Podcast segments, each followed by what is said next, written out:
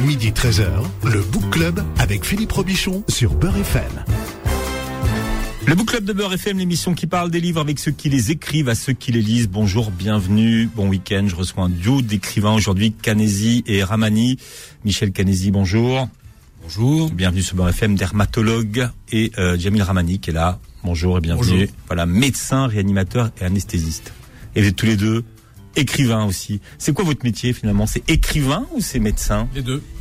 Les deux, comme Tchekhov. Mhm. Sauf qu'il y, en a savez- un- il y en a un qui paye les, les factures et l'autre qui paye les vacances. C'est comment ça se passe hein? Non, vous savez ce qu'il disait Tchekhov Non, qu'est-ce qu'il disait? Tchekhov, vous savez, il était médecin, il a exercé les deux métiers toute sa vie. Et euh, quand on lui demandait si entre la littérature et la médecine, qu'est-ce qu'il préférait, et il disait si vous considérez que la médecine est mon épouse et que la littérature est ma maîtresse, quand je me lasse de l'une, je me jette dans les bras de l'autre, et réciproquement. Voilà. Hmm. Pas mal. C'est pas mal, c'est bien. Ouais. Mais il a exercé jusqu'au bout. J'espère qu'il a nous- dit qu'il fallait jamais épouser sa maîtresse. Ah ben non, justement, il faut pas. Faut surtout pas. Ah non. Bien, c'est votre septième livre en commun, publié en tout cas, qui, Oui, qui oui. sort aujourd'hui, s'appelle Ultime preuve d'amour chez Anne Carrière. L'ultime preuve d'amour, c'est euh, la preuve d'amour que Rachid veut faire à la femme qu'il aime, qui s'appelle Inès. Et on va pas dire ce que c'est, Ah ben, mais, on peut pas dire ce que c'est. mais, mais il lui fait une ultime preuve d'amour. C'est probablement la plus belle euh, chose que l'on puisse euh, faire par amour, je crois. Ce qu'il fait. J'en dirai pas plus. C'est un teasing à mort là. La plus belle chose que l'on puisse donner à un homme ou à une femme, quand on l'aime. Ah non, là vous perdez parce que ça pourrait être une autre chose. Ça pourrait être quoi? Bah, ça dépend, ça peut être sa virginité par exemple. Ah bah alors, on en parle de la virginité. Non, non, mais, mais c'est pour ça que je vous dis, je vous dis voilà, ça, ça, ça aurait pu être la virginité. Eh ben mais- là, en l'occurrence, c'est l'absence de virginité chez elle, justement. On en parle beaucoup, puisque c'est. et Dieu sait si c'est important dans. Elle, elle s'appelle, Inès. hein. Joël Dicker, qui était euh, chez nous la semaine dernière, est numéro un des ventes avec l'énigme de la chambre 622. Vous, c'est plutôt le secret de la chambre 310, mais de l'hôtel Aletti. Oui. Pourquoi? L'hôtel Aletti, c'est un symbole. D'abord, c'est le symbole du, du colonialisme, puisqu'il a été inauguré pour les fêtes du centenaire de la colonisation française en Algérie. 1930. C'est ça? C'est ça. 1830-1930. Alors, Il C'est- y, a- il y a une légende qui dit, mais qui n'est pas vraie, que c'est Charlie Chaplin qui l'a inauguré. Non, c'est faux. Il ne l'a pas inauguré parce que Charlie Chaplin, en fait, était anti-colonialiste. Il a été invité pour l'inauguration, il a décliné, mais il est venu en avril 31. Il est venu l'année d'après. Voilà, il quand est il venu était en promo. Il est venu, la- il est venu l'année d'après. Ouais. Et il y a une très belle photo d'ailleurs, euh, qu'on- et on le voit au Saint-Georges, entouré de tout le staff. Il a été un peu boudé par les pieds noirs, parce que les pieds noirs savaient qu'il était anticolonialiste. Hum, c'est intéressant. hein. Oui. C'est un, vrai- un vrai personnage de roman, Charlot, pour le, par lui vraiment. Il nous suit d'ailleurs parce que, hum, enfin, plutôt c'est nous qui le suivons, parce que euh, c'est mieux dans cet ordre-là, parce que dans notre, un de nos précédents livres, euh, Villa Taylor qui se passe à Marrakech, il a aussi fréquenté la Villa Taylor que nous décrivons dans ce roman, Mm. et là on le retrouve à l'hôtel Aletti, enfin on le retrouve pas vraiment, mais disons l'hôtel Aletti, euh, euh, il l'a donc fréquenté, et, et en fait vous me demandiez pourquoi l'hôtel Aletti, mais c'est intéressant parce que justement Jamil a vécu toute son enfance, son adolescence à, à Alger et, et moi, moi je suis une sorte de candide quand je vais à Alger. J'ai fait 7 huit voyages et un jour on se promenait tous les deux et à chaque fois il me dit regarde ça, regarde ça, regarde ça. Puis on est rentré dans l'hôtel Aletti qu'on ne peut plus visiter aujourd'hui d'ailleurs parce qu'il est en réfection. Il n'y a plus que les façades qui Mm. tiennent debout Il était massacré, soi-disant. et j'ai peur du résultat final. Euh, Parce que bah, c'est déjà, un, un bijou de l'art déco Ouais. et ceux qui ont vu le résultat disent que tout ce qui restait d'art déco, ça a été massacré. Ils ont enlevé les arbres, toutes les fresques ont été. euh, ah là là quelle horreur. Je- Alors je crois qu'on va pas retourner finalement. On va garder le souvenir. ils ont gardé l'ossature, mais euh, Et quand je suis rentré dans l'hôtel Aletti avec Jamil, j'ai été surpris euh, de la présence dans le hall d'un immense ascenseur de chaîne qui prenait toute la place, quasiment du hall. Et, et de là, en, en discutant, on s'est dit, cet ascenseur, il est trop présent, il faut qu'il ait une histoire. Et qui dit ascenseur de l'époque dit groom. Et donc d'où le personnage du groom, Morand, qui, qui, a, qui au départ été aussi épais qu'une qu'une qu'un papier de, de feuilles de cigarette et puis qui finalement a pris tellement d'ampleur dans le livre qu'il est devenu euh, en- sur le plan métaphorique le, le symbole du peuple algérien à lui tout seul. voilà, le gardien de ce de cet ascenseur Otis euh, Pifre, hein, c'est ça. C'est ça. Parce que les autres dans nos immeubles, c'est des autistes tout court. Oui, c'est des autistes. Non, mais ce qui voulait dire que dans, dans, dans- Dans votre souci du détail, vous non, mais non, parce que j'ai cherché en fait. Parce que pourquoi on disait ça? C'est intéressant de, de, de, de voir les les. Je pense que Pifre devait donner le l'ampleur des ascenseurs. Euh, Moi, j'ai pensé à Spirou parce qu'en fait, il est roux. euh, mon- eh ben, là. mais mais c'est Spi- c'est Spirou. Hein, c'est- c'est le personnage de C'est Spirou. c'est- Moi c'est aussi, le j'ai pensé à liftier. Spirou. Ah oui, d'accord. Donc, euh, Ah oui, bien sûr. on, on- on a, on a pensé, euh, on a pensé. euh, Pareil. Pour- Pourquoi, pourquoi finalement Parce qu'on on, on parle d'Alger. euh, pourquoi cette euh, injustice de l'hôtel Saint-Georges, enfin Al Jazeera aujourd'hui, qui reste un hôtel iconique et qui reste l'hôtel finalement emblématique de- d'Alger, et pourquoi l'Aleti n'a pas survécu euh, dans sa légende Mais- alors qu'il était peut-être plus beau d'un point de vue art déco pour ceux qui aiment cette période. Ah, il, était magnifique. Hein. Il, il était vrai- vraiment très très beau. En plus, sa situation est exceptionnelle puisque il est au bord de la rue de Rivoli d'Alger.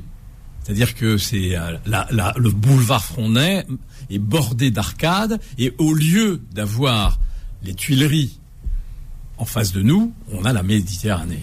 Mhm. Et la vue de la chambre 310 est magnifique. La vue de toutes les chambres est magnifique parce que vous voyez toute la baie d'Alger, de l'extrémité à gauche où il y a le palais consulaire jusqu'au phare du Cap Matifou à droite. Alors pourquoi, pourquoi, pourquoi cette injustice? Pourquoi... Alors pourquoi, cette- pourquoi cette injustice? Mais parce que euh, l'hôtel Saint-Georges a gardé son cachet d'hôtel de luxe, alors que l'hôtel Aletti l'a perdu. Et il a changé de s'est nom. dé- il s'est dégradé, il a changé de nom, il est devenu l'hôtel Saphir, et ensuite il a été euh, réquisitionné Hmm. pour euh, l'APN, l'Assemblée populaire nationale, qui est juste à côté, enfin l'Assemblée algérienne, Hmm. qui est qui est pas très loin, et sont venus y résider des euh, des gens qui venaient de, de, de toute l'Algérie, et donc le statut le statut a baissé de cet hôtel a baissé. Donc c'était plus un hôtel de luxe. Non, c'était finalement, plus du tout un ouais. hôtel de luxe. On s'en C'était est un rendu hôtel- compte d'ailleurs. C'était un hôtel qui était ré- réservé aux, aux législateurs. Ouais, C'était moins. Il y avait plus de, de, de- toutes ces clientes dont on parle dans le dans le roman qui étaient en- avec des fumes cigarettes et des, et des manteaux de fourrure. C'était fini. Ah, parce que c'était vraiment, on l'appelait, à l'époque coloniale, on l'appelait la ville dans la ville. Il y avait une vie, il y avait un casino, il y avait, un- il y, avait des restaurants, il y avait une boîte de nuit. Hmm. Et plein de d'artistes du monde entier venaient donner des, des, des- des spectacles, venaient se produire à l'hôtel Aletti. Et il y avait tout ce que comptait l'Algérie de riches, c'est-à-dire Hmm. les riches colons, venaient s'encanailler euh, Ouais. à l'Aletti les week-ends. C'est peut-être pour ça finalement qu'il a, il a pas survécu. C'est peut-être trop représentatif d'une époque. euh. C'est marrant parce que vous, vous parlez de ça, je pense qu'il y a peut-être une autre raison qui est, qui est peut-être euh, végétale. Vous allez voir ce que je veux dire. C'est que l'hôtel euh, Saint-Georges a- est, est- est surtout est aussi très célèbre pour son jardin. Il a un parc sublime, ce qui n'est pas le cas de la Letty. La Letty est un, un hôtel très Mm. urbain. hein, autant que je, Là, il est dans la ville. il quoi. est, il est dans la ville. Alors que le, le Saint-Georges a, a ce parc, tout le monde dit ah oui les jardins du Saint-Georges, etc. Et, et, euh, voilà, je pensais que c'était peut-être une, une des raisons aussi pour le pour lesquelles le, le Saint-Georges a gardé son statut. Moi, moi, quand je vais à Alger, avant, je descendais toujours à l'hôtel Saint-Georges. Bah, la Letty, euh, non, puisqu'il était déjà assez Il était déglingué. très déglingué. mais il y a un autre hôtel mythique à Alger, c'est l'Horacie. Euh, Ouais, mais c'est- post, c'est post euh, indépendance. Bah oui, c'est 70s. Le climatiseur. Oui, on l'appelle comme ça. Mais maintenant, il devient, ça devient un classique. Mais attendez, mais c'est vous, vous avez l'impression que vous allez rencontrer Sean Connery euh, en train de tourner euh, James Bond contre Dr No parce que c'est c'est très 70s les décors et tout puis la vue, la vue euh, la vue des chambres, c'est et puis au moins quand vous prenez une douche à l'hôtel Horacie, vous risquez pas comme à l'hôtel Saint-Georges de vous retrouver avec tout le, tous les tuyaux qui vous tombent dessus. Votre livre, alors c'est- quelque chose qu'on peut retrouver dans, dans souvent dans vos livres. C'est les villes qui vieillissent. Il y a les gens qui vieillissent et les, et les, et les villes qui se lézardent un peu. Ah, c'est les, les- les villes. Les, les villes sont comme les gens, c'est-à-dire que les immeubles vieillissent. hein. Alors c'est pas la même, c'est- pas le même temps. Mais par exemple, Alger, déjà, euh, vous avez écrit un, un précédent livre qui s'appelait euh, Alger, Alger sans, sans Mozart. sans Mozart. On, on voyait, euh, la- la- enfin l'héroïne, elle, elle vieillissait, mais la ville se, Ben, la, la ville se lézardait. elle, Mais- elle se désardait. Donc, et, et là aussi, c'est de la même façon. Finalement, les gens ont vieilli et la ville se lézarde toujours. Pourquoi? C'est c'est la nostalgie. La, ville, la ville ne se lézarde plus pour une raison très simple, c'est que il y a eu une grosse réhabilitation du patrimoine immobilier haussmanien de la ville d'Alger. Sauf que votre livre s'arrête en 96. Voilà. Donc on est en pleine dans, la décennie en- noire. hein. On on est en plein dans la, Ouais. dans la décennie noire. Imaginez Alger à la veille de l'indépendance, quelques mois avant l'indépendance. Alger, c'était une ville de 900 000 habitants. Il y avait environ 500 000 Européens et une ville européenne avec qui n'avait rien à envier à Paris, Lyon ou Marseille. Il suffit de regarder les images d'archives. Il suffit de regarder les images d'archives. Et, et- vous aviez une population riche qui habitait le centre-ville, la rue Michelet, la rue d'Isilly, les immeubles haussmanniens, le boulevard Front de Mer. Et puis, brusquement, tous ces gens-là sont partis. Tous ces gens-là qui avaient de l'argent sont partis et ont investi les immeubles haussmanniens, les gens du bled, qui n'avaient pas d'argent et qui n'avaient pas les moyens d'entretenir tout ce patrimoine immobilier. Donc au bout de quelques années, ce patrimoine immobilier, les ascenseurs sont tombés en panne, les cages d'escalier se sont dégradées et les façades se sont lézardées, fissurées, faute d'entretien. Jamil Ramani, c'est la ville où vous avez grandi, hein, Alger. Oui, c'est ma ville, c'est ma ville. Je la connais, euh, je la connais comme ma poche. euh, Je connais son histoire, je connais tous ses quartiers, de la Casbah à Hussein D, de Hussein D au Telemli, à Kouba, etc., etc. Donc Voilà. c'est une ville que j'aime, que j'adore. C'est pour moi la plus belle ville de Méditerranée. Pour moi, je dis bien pour moi. Euh, parce qu'un jour sur Radio, euh, sur Radio Orient, euh, j'étais interviewé avec On, un on mettra un bip là. avec un Libanais, Non, non, mais attendez, avec un François. Libanais qui me dit mais non, c'est Beyrouth. qui me disait mais pourquoi vous dites Alger? Non, clairement, Alger est plus belle pour moi que Beyrouth ou que Naples. Et euh, Hmm. Mais vous plus- pouvez comparer parce que vous êtes allé aux autres. oui oui oui bah oui je, oui, je connais Beyrouth, je connais Naples. Est-ce que c'est plus beau que Bonifacio? Ah bah alors tiens, vous faites bien de dire ça. Non, je, vous- je, vous- je, vous- je vous- je vous cherche. Ouais. Non, Bonifacio, c'est pas une ville. Bonifacio, c'est vrai. c'est un spectacle. C'est c'est une espèce de chose. euh, C'est une aberration. C'est un truc qui tient debout. On se demande pourquoi, mais c'est très beau. C'est Ajaccio, la plus belle ville de Méditerranée. Le golfe est quand même magnifique. Mm. Moi, je trouve. Ou Naples, si vous voulez. Naples aussi. Ouais, donc vous voyez, il n'y a pas consensus. Non, il n'y a pas consensus. Il n'y a pas Vous- consensus. vous titiller sur nos origines, alors évidemment. C'est bon. Mais j'aime, j'adore écrire sur Alger parce que c'est une ville, quand vous visitez cette ville, vous êtes stupéfait à chaque endroit. Chaque endroit a sa beauté. C'est, un des rares endroits où je suis encore bouche bée en, en face de l'architecture, en face des paysages. Toujours. En face des, fronts, des, des frondaisons, des arbres, des jacarandas, etc., etc. Et je dois dire aussi que cet aspect, bon, même, c'est vrai qu'il y a eu un gros effort de, de restauration du, du patrimoine, mais là, c'est tout récent, c'est dans les années. J'ai vu ça entre le dernier voyage qui était de l'année dernière et puis euh, le, le précédent qui devait dater de 2-3 ans avant. On voit vraiment une, une, euh, souci de, de, de restauration.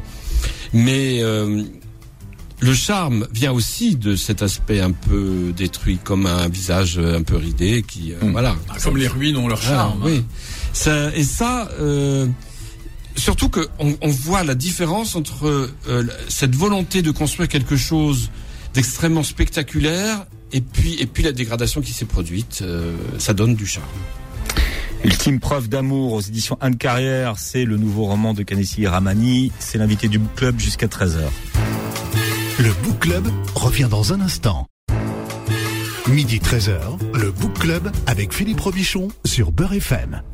Et le book club a lu pour vous Ultime preuve d'amour, c'est le nouveau roman d'un duo d'écrivains qui est notre invité aujourd'hui, euh, Kanezi et Ramani, aux éditions Anne Carrière. Il y a une punchline euh, dans votre livre. Alger, c'est Brigitte Bardot. Aujourd'hui, sans oublier ce qu'elle a été dans les années 50. Qui c'est qui, c'est- qui c'est qui rougit? Alors, je vois, je vois, je vois que- de qui elle est alors. Elle est bien cette punchline. Elle est magnifique cette Mais phrase. et alors c'est intéressant parce que finalement on, on- on parle de Brigitte Bardot, mais je- ce que je ne savais pas, c'est que euh, Brigitte Bardot était vraiment anti-OAS.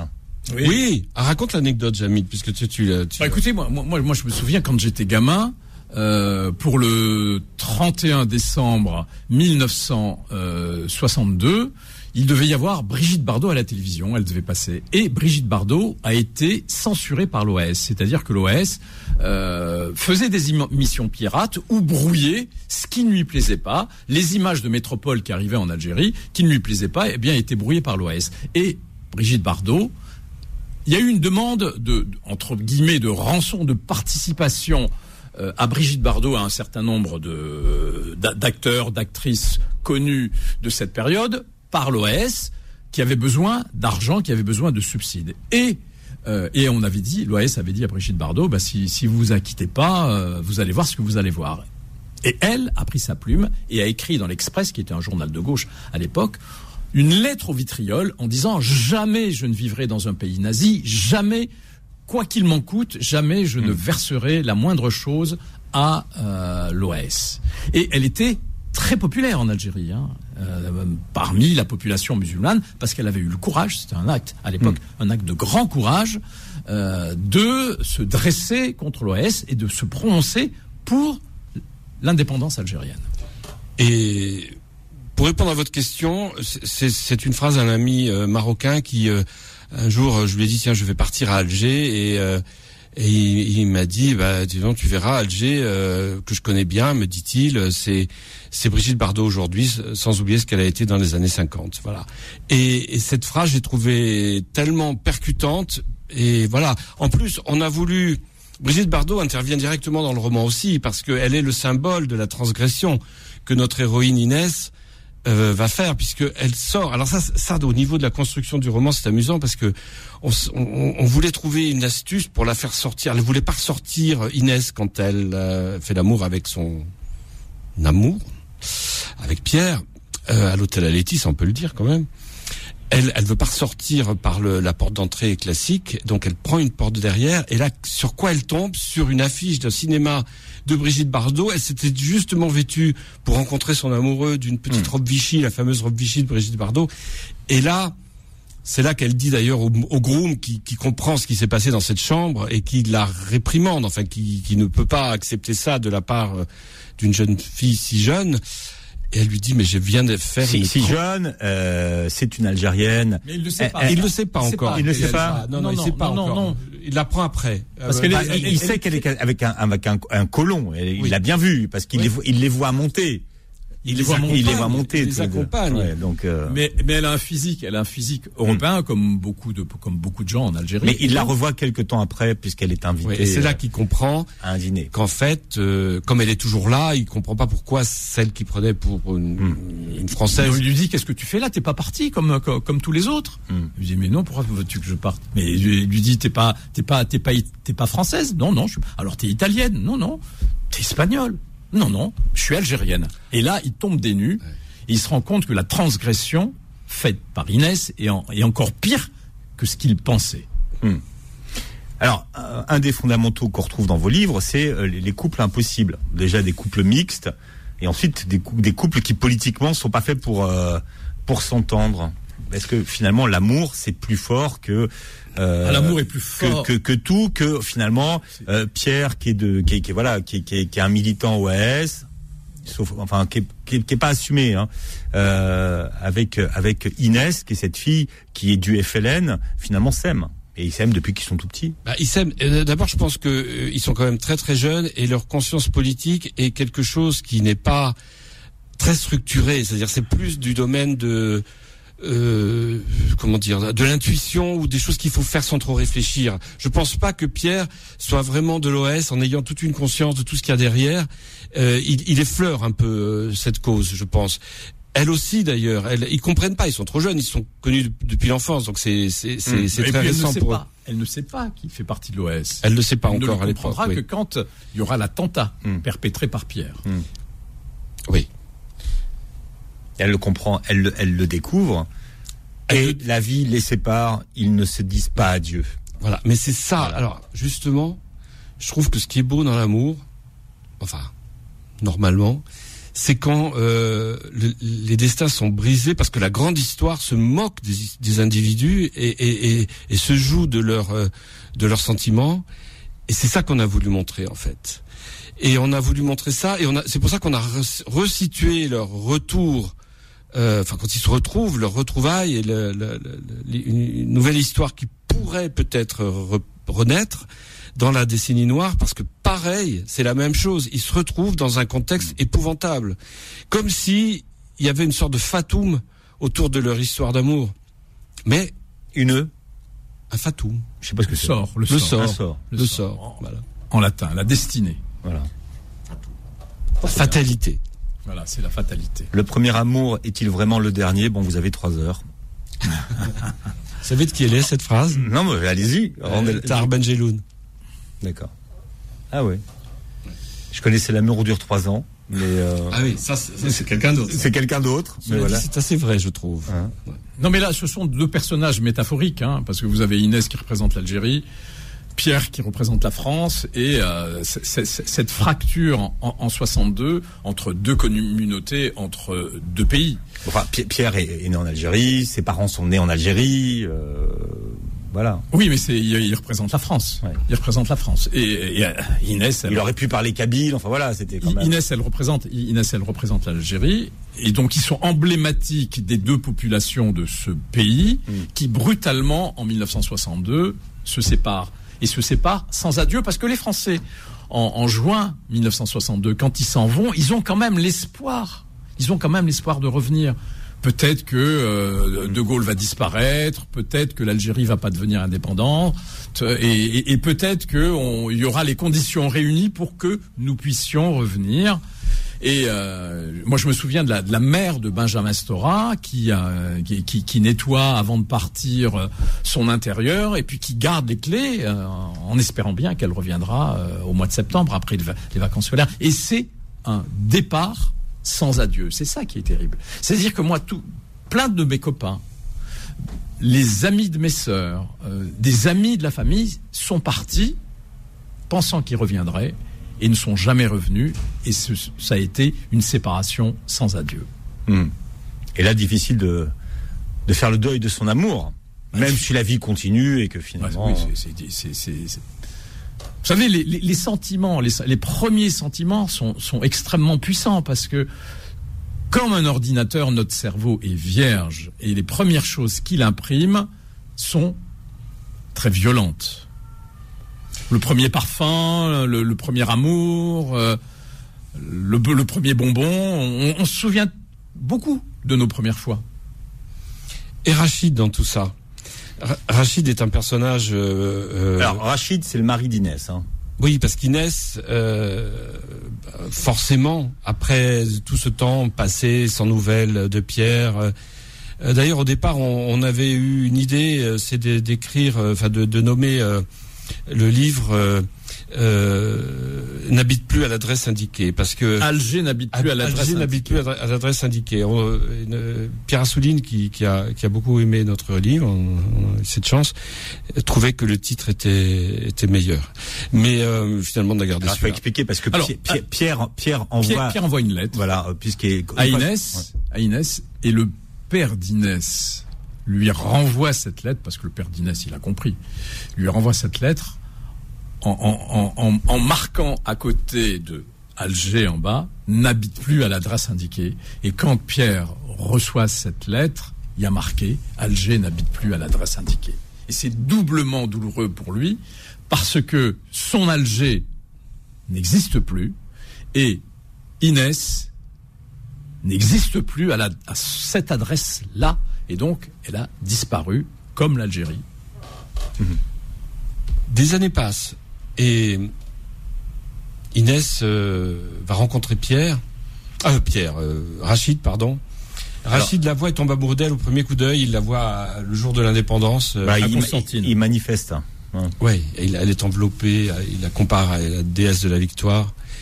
Il a, elle est enveloppée dans un drapeau algérien et il n'oublie jamais cette image. Et il n'a de cesse que de se demander comment retrouver cette femme et il va la retrouver par hasard justement dans l'hôtel à Letty au cours d'une cérémonie. Euh, euh, c'est là qu'il va, il va la retrouver. Et elle, évidemment, elle est toujours amoureuse de Pierre. Elle, elle n'est pas du tout prête à vivre une autre histoire, mais finalement, le temps faisant son œuvre, etc. Puis cet homme a un tel amour pour cette femme que cet amour d'État. voilà, il finit, elle finit par euh, lui céder. Enfin, et surtout, ce qu'il y a, c'est que elle est, elle joue franc jeu. Et vous imaginez l'importance de la virginité dans la société euh, musulmane. Elle lui avoue, elle lui dit. euh, Au moment où il lui demande en- Ouais. de devenir sa femme, elle lui dit oui, mais voilà. Elle lui dit que le tu vas m'aimer. euh, elle lui dit, suis elle lui dit la fameuse phrase de Molière qui est ambiguë et que personne, ne, ne- dont personne. Le ne- petit chat est mort. Voilà. Qu'est-ce que ça veut dire pour vous, le petit ça. chat est mort C'est lui qui dit ça, c'est pas elle. Hein. Est-ce que vous avez une idée C'est Ah bizarre. non, non, non, non, phrase. mais je laisse en suspens. Moi, je, je, je, je me souviens d'Adjani le dire, Ouais.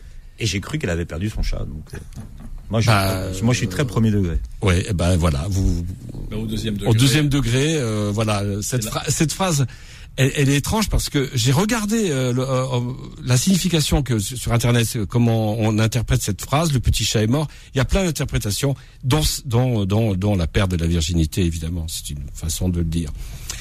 Et, euh, et là, on s'est intéressé justement à parler de l'importance de la virginité. Vous savez que l'hymen, ce voile qui protège l'entrée du vagin, n'a absolument aucune euh, Utilité utilité physiologique. Ça ne sert à rien.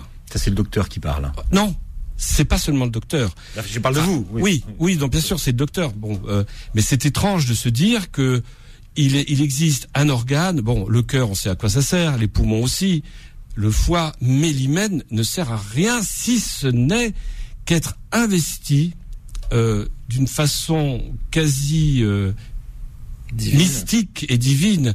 Donc c'est peut-être une preuve manifeste de l'existence de Dieu. C'est-à-dire l'inutilité même euh, et prouve la nature euh, divine. C'est un peu tiré par les cheveux. Non, mais Mais, enfin, il y, a- quand même pas beaucoup d'organes dans le dans le corps qui servent à rien.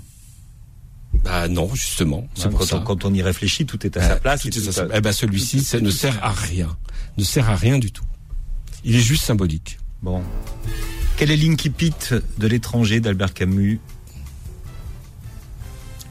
Bah, vas-y. Camille. presque le même que le nôtre.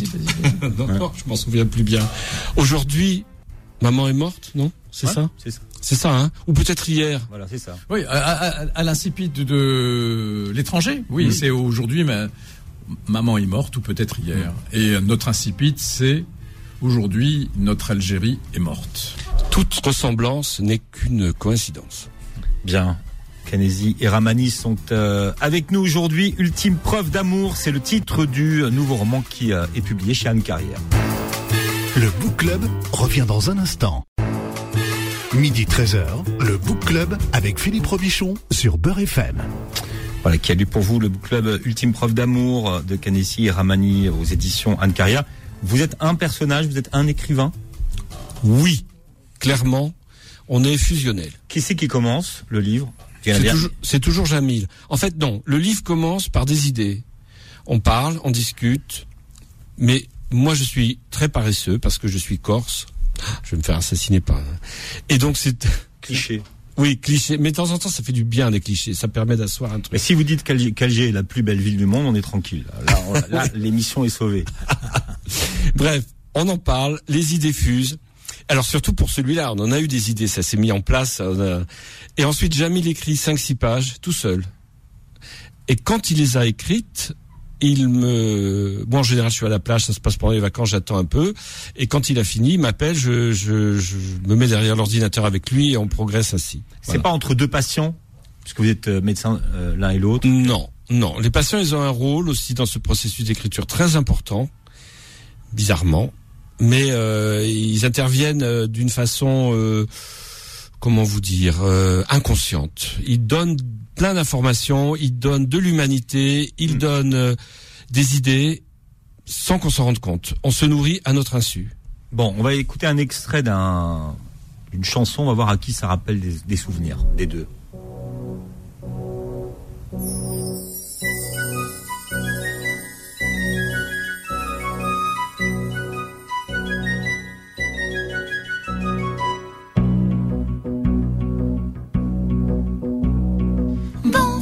Voyage, monsieur Dumollet, à Saint-Malo débarquez sans naufrage. Bon voyage, monsieur Dumollet, et revenez si le pays vous plaît. Alors ça rappelle des souvenirs à qui À moi. Ouais. À moi, parce À que- l'école en Algérie. Oui, oui, euh, oui. c'est- non, mais c'est- au jardin d'enfants. Au, au jardin d'enfants, euh, il y, il y avait eu un spectacle de fin d'année qui avait été organisé avec euh, tous les enfants, tous les parents, et euh, Monsieur Dumollet. Et j'étais Monsieur Dumollet. Voilà, j'étais j'ai- j'étais habillé en basque et euh, j'avais un mouchoir et euh, je disais je disais au revoir à ma famille parce que euh, j'embarquais pour euh, un long long voyage. Et ça m'est revenu pour ultime preuve d'amour. Et donc Pierre, j'ai donné mon personnage à Pierre et Inès faisait partie euh, Bien sûr. de la famille, les larmes aux yeux, qui disait au revoir à Pierre, Monsieur Dumollet. Alors votre livre est aussi un livre sur le temps qui passe, puisque Pierre, euh, Mohand, Rachid et Inès ont autour de 50 ans. Euh, Mohand, qui est le liftier dont on parlait hein, de, de l'hôtel euh, Aletti, a peut-être moins bien vieilli que les, que les autres. Et vous dites à un moment donné, on, on, on se voit pas vieillir tous les jours dans le miroir. Non, on ne voit pas. on- Il y a une injustice dans la façon dont on vieillit pour vous? Bah oui, oui, il y a- il y, a, il y a une injustice, c'est-à-dire que ceux qui ont accès, ceux, ceux qui ont accès à, à la médecine, ceux qui ont accès à l'esthétique, ceux qui ont accès au sport, ceux qui mangent bien, ceux qui ont une vie facile vieillissent beaucoup moins vite que les, un que les détail autres. important. Tout ça se résume en ceux qui sont plus heureux que les autres. Vous croyez que c'est une question de bonheur Oui, clairement. C'est pas une question de conditions sociales. Alors, il y a, si, il y a les conditions sociales. le bonheur est aussi dépend des conditions sociales, c'est et, clair. et- et il y a le bonheur, mais, mais, mais Mohand, il a, Mohand, il a euh, mis beaucoup, beaucoup d'espoir dans l'indépendance. hein. Il, il était, il était dans ce temple du colonialisme. Il était un sujet et il pensait que l'indépendance allait le libérer et allait l'enrichir. Et pas du tout. L'indépendance ne l'a pas enrichi. Au contraire, sa vie a été plus difficile parce que les gens qui donnaient des bons pourboires ben, n'étaient plus euh, des clients de l'hôtel. Et euh, 30 ans plus tard, il est plein d'amertume parce que l'Algérie qu'il espérait n'a pas vu le jour. Qu'est-ce qu'il incarne ce personnage de, de, de Mohand, dont on voit qu'au départ il était même pas, il était même pas prévu sur la liste des personnages? Alors ça, c'est- ça c'est quand même la magie de, de. Vous voyez, là on met le doigt sur euh, le grand bonheur de l'écriture. Hmm. C'est exactement ça. C'est vous qui avez réussi à négocier avec euh, avec Dis Jamil. la vérité, Jamil. Non, non, c'est Michel. C'est Michel qui a tenu à ce qu'il y ait le personnage de Mohand. le, le fil rouge. Hein. Le- le- oui, le, le fil rouge et que ce personnage soit densifié et une vraie, pers- une vraie personnalité. Au départ, c'était pas le cas. Puis, vous savez, c'est étrange parce que quand vous écrivez un roman, euh, vous pensez à des personnages. Et puis vous dites tiens celui-là ça va être le personnage principal du roman. Et puis finalement il y a un autre secondaire qui arrive et qui dit non, non, excuse-moi euh, c'est pas c'est pas elle ou lui le personnage principal c'est moi. Et il vous prend par la main il vous emmène où il veut. Et, et Mohand il s'est étoffé épaissi euh, euh, vieilli aussi au fil du temps. Et c'est devenu peut-être peut-être le personnage le plus intéressant du livre parce que c'est celui qui qui évolue le plus si vous réfléchissez euh, les autres personnages, ils sont dans leur histoire d'amour, ils sont ancrés dedans. Bon, bien bien sûr, ils ont vécu, mais Mohand, lui, il a, il en a pris plein la gueule, quoi. Il en a pris plein la gueule, et à la fin, il est, à la fin, il reçoit les stockades finales avec la, bon. Est-ce que c'est celui qui s'est le plus trompé? Ou pas? Je dirais que c'est celui qui a été le plus trompé. Il a été trompé. Il a été trompé par, euh, par, euh, par la politique menée. Il a été trompé par les illusions auxquelles il a cru. Euh, Mais sur le couple qu'incarnent Inès et Pierre, par exemple, il s'est fait ses propres films. Oui, il s'est fait ses propres. il s'est écrit une histoire qui n'était pas la vraie en fait. Et oui, mais en même temps, à la fin, euh, il y, a, il y a des passages où il, il regrette de s'être trompé finalement, de pas avoir compris que peut-être que ces deux-là s'aimaient. Oui, parce qu'au début, ils n'y croient pas du tout. Ils pensent juste qu'ils sont là pour une histoire de sexe, euh, Mm. c'est tout. Puis, euh, et à- au fil, au fur et à mesure que que l'histoire s'étoffe et que sa présence et que il y a les retours euh, successifs dans la chambre en question avec des différents personnages qui Mm. reviennent, il comprend que c'est une véritable histoire d'amour. Et à un moment donné, il a même, euh, il a un regret. Il écrit d'ailleurs une très belle lettre, euh, on peut dire, hein, euh, où, il parle de tout ça et, et que et que Pierre lira dans l'avion. euh, euh, Hmm. Pour moi, c'est un des moments les, les plus émouvants. Je dois d'ailleurs vous dire que c'est bizarre, ce livre, il nous a fait un drôle d'effet. Pourtant, vous savez, à la fin, quand vous êtes prêt à le rendre, vous bossez dessus, vous bossez, on en a marre, on fait comme Oscar Wilde, on se bagarre pour mettre une virgule là alors qu'il faut qu'elle soit là. Mais là, avec ce livre, à chaque fois qu'on le relisait, on était ému, quoi. On, était, vraiment très touché, surtout par l'histoire de Monde, surtout par lui. Mais euh, euh, en fait, euh, l'histoire du bouton doré d'ailleurs est, très belle aussi. Donc c'est vraiment un, beau, un beau personnage. Vous êtes venus tous les deux. Vous êtes, vous êtes médecins hein, tous les deux, comme d'ailleurs les, deux personnages de votre principaux de votre livre. Vous êtes venus à à l'écriture à cause ou grâce à une pandémie. Aujourd'hui, on a le, le monde s'est recloîtré face à un virus qu'on connaissait pas, où il n'y avait pas de médicaments, où le personnel euh, hospitalier s'est retrouvé au bord du burn-out. Est-ce que ça vous a rappelé ce que vous aviez Ah oui, vécu il y a sûr. 30 ans Oui, oui, ou pas du tout? Vous Si, étiez- si, si, si, absolument, absolument. Moi, sur un plateau de Parce que vous, sur- Jamil, vous étiez quand même en première ligne. J'étais en première ligne et sur un, un plateau de télévision, j'étais avec Monsieur Douste Blasi, qui a été ministre de la Santé dans ce pays, et qui disait ah c'est la première pandémie euh, qu'on connaît depuis bien bien bien longtemps. Je lui dis Monsieur Il Douste est tellement jeune, c'est pour ça il a oublié. vous, vous, vous, a- vous avez oublié, vous avez oublié le sida. Le, le- le sida avec la distanciation sociale. Le sida a entraîné une distanciation sociale. Tous ces patients qu'on stigmatisait, qu'on pointait du doigt et qu'on rejetait, et il y a, il y a eu euh, la capote. C'était le masque de l'époque. Hmm. Il y- a eu euh, une, une- pour se protéger, il fallait mettre euh, quand on faisait l'amour, il fallait mettre euh, des capotes et là pour pour pour dialoguer, pour et aux États-Unis on, on, on dit même aux gens qui veulent faire l'amour de, de se mettre des masques. Et ça ça ressemble énormément. Alors Est-ce be- que vous avez retrouvé des, des- des similitudes avec ce que vous avez vu, cette incompréhension du corps médical qui est dépassé, qui n'a pas de solution à proposer, qui Exactement. n'arrive pas à soigner les gens pareil. C'était pareil, exactement. On a bien vécu toute cette période-là parce qu'on a plus 20 ans et c'était tout à fait ça. Pareil, et, et tous ces vieux, tous ces vieux bonbons qu'on reçus, comme la chloroquine, par exemple, on, on disait à l'époque, euh, il faut utiliser des vitamines, tel tel, tel médicament, Ouais. tel vieux médicament, c'est efficace, alors que Alors, euh, franchement, Ça, c'est très intéressant parce qu'on voit bien comment les choses se passent. Quand vous avez une, une nouvelle maladie avec un virus sur lequel on connaît pas grand-chose, vous avez plein de traitements qui, qui sont essayés euh, comme ça. Exactement parce qu'on a vu là. euh, un coup, ce que, la- font, ce que font les médecins sans forcément le dire d'ailleurs. hein. Oui, oui, un coup c'est la chloroquine. Après, ça a été, à un moment donné, on a parlé euh, de nos molécules d'ivermectine, dont on en a parlé pendant 15 jours. Après, on n'en a plus entendu parler. Il y a eu pas mal de, de, de, de, de, de médicaments qui, ont, qui, qui soignent le sida et qui ont été testés. Oui, mais je vous dis, on ressuce. Sauf que- il faut le non, dire. non, mais on ressuce les vieux bonbons. C'est-à-dire qu'on fait, on- on- on prend de vieilles molécules parce qu'on n'en a pas de nouvelles. Que pour mettre au point une nouvelle molécule, ça prend 10 ans.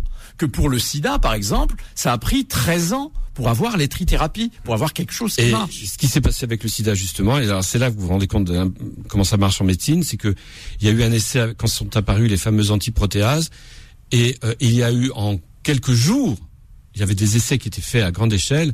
Il y avait une telle différence qu'ils ont tout arrêté pour donner les, les trithérapies à, à tous les gens. Ils ont arrêté les essais en disant là, ça va, on a compris, ça, ça marche. Et depuis, plus personne ne vient euh, essayer des thérapies fantaisistes. À l'époque du sida, au début, je me souviens, on faisait des traitements à l'ozone, les gens allaient se faire changer le sang. euh, il y avait des, enfin des En trucs. Suisse, euh, c'est Ouais, des, trucs, choses comme ça, parce ouais. qu'évidemment, c'était très onéreux. C'est comme ça que des gens comme Rock Hudson et tout étaient venus se faire mais- soigner. euh, Mais il y avait même un, un- un grand, un, un grand cancérologue, c'était Andrieux, je crois, qui disait la cyclosporine, il faut essayer. Ça marche, ça fait remonter, ça fait remonter les T4. Sauf que la cyclosporine, Hmm. c'est un immunosuppresseur et que au bout de, au bout de cinq jours, les, les, les mecs ils, ils mouraient quoi. Donc rien de nouveau quand une pandémie arrive et dans la façon dont le corps médical et les gens Rien de nouveau. C'est le maître mot, c'est la sidération. Et, et là, on a vécu une sidération pareille, pareil. Avec, c'est c'est assez différent parce que la contagiosité euh, est encore pire avec le Covid parce que elle est, elle est aérienne et que Enfin, avec le sida, je vous rappelle qu'au début, tout le monde pensait Oui, que oui, si on oui. s'asseyait sur les toilettes, Ouais, on attrapait sida. Si on buvait dans un verre, on attrapait sida. Donc il y avait, vrai, il y a, c'est à peu il y a- il y a- eu la même, vrai. euh, Ouais, les moustiques. Enfin, on a eu, on a eu, ouais, on a eu, On a eu beaucoup de tout. choses. Donc, donc, pour en revenir à, à l'écriture, eh bien oui, c'est le sida qui nous a amené à écrire tous les deux parce que On a été aux premières loges. Michel, comme dermatologue, il voyait au, tout début hmm. les patients au tout début. Vous aviez, il voyait des, jeunes gens qui 5, 6 par jour hein, au départ, euh, qui arrivaient, qui disaient oh, regardez docteur, euh, j'ai une petite plaque là, hmm. et puis le verdict tombé, condamné à mort. Hmm. On il savait que ces jeunes gens. Alors peut-être que ce qui, est, différent avec la Covid, c'est que là, on est passé du jour au lendemain de 3 à 100, non? Au niveau du nombre oui. avec la Covid. Ah oui, oui, oui, oui, En, l'espace de de, de, de, de, de, deux, trois mois, on a bien vu sûr. Des gens... Non, bien sûr. très accéléré. Non, et puis ouais, la, il y, a eu le, phénomène de, l'emballement. La gravité est moindre, quand même. Hmm. Quand même. C'est-à-dire. Mais on ne dit pas. Tout le monde, tout le monde ne meurt pas. Tout le monde atteint par la Covid ne meurt pas, alors que tous ceux qui étaient la quasi-totalité de ceux qui étaient atteints hmm. par le HIV mouraient. Mais est-ce est que, est-ce que, est-ce que cette, euh, est-ce que cet épisode sanitaire, comme on dit, vous donne envie d'écrire? Ou pas du tout? Ben j'ai, moi, moi j'ai déjà écrit. J'ai fait un journal de non confinement sur ma page Facebook. J'ai écrit un, journal, de non confinement. Ah oui, parce que vous, vous avez en, réaction, en réaction aux écrivains qui ont fait un journal de confinement dans leur maison de campagne. Bon, y... et, et, et, des pancakes ou des voilà. Mais, mais moi je trouve que c'est trop c'est trop tôt. Euh, peut-être que ça va inspirer des choses, mais il faudrait que ce soit passé dans une sorte de de filtre et de euh, de moulinette, euh, je bah, sais pas qui qui fasse qui qui, qui, qui deviennent un matériel euh, un matériau littéraire. Pour l'instant, c'est pas encore le cas. On est trop dans le. Les, les gens n'ont qu'une envie, c'est de sortir de ça. Ils ont pas envie de lire des trucs sur sur, sur le coronavirus. Alors oui, moi donc moi j'ai. À, la télé, ça fait de l'audience. Hein. Oui, non plus maintenant. Ça commence à se calmer. ça commence à se calmer. Attendez, attendez l'épisode de la Chine cette semaine nous a ramené quand même. À, oui, et puis, la, deuxième vague. Donc voilà. En fait, les gens n'ont pas envie, mais ça fait d'audience. Tout à fait. Bien. Ultime preuve d'amour, c'est votre nouveau roman qui est sorti pendant justement la crise sanitaire et qui euh, est d'actualité pour l'été. Kanezi et Ramani aux éditions Anne Carrière. Merci à tous les deux d'avoir été avec nous. Aujourd'hui, vous, vous regardez l'émission sur la chaîne YouTube de Beurre FM et vous réécoutez le podcast. Bon dimanche à tous. Retrouvez le Book Club tous les dimanches de midi à 13h sur Beurre FM.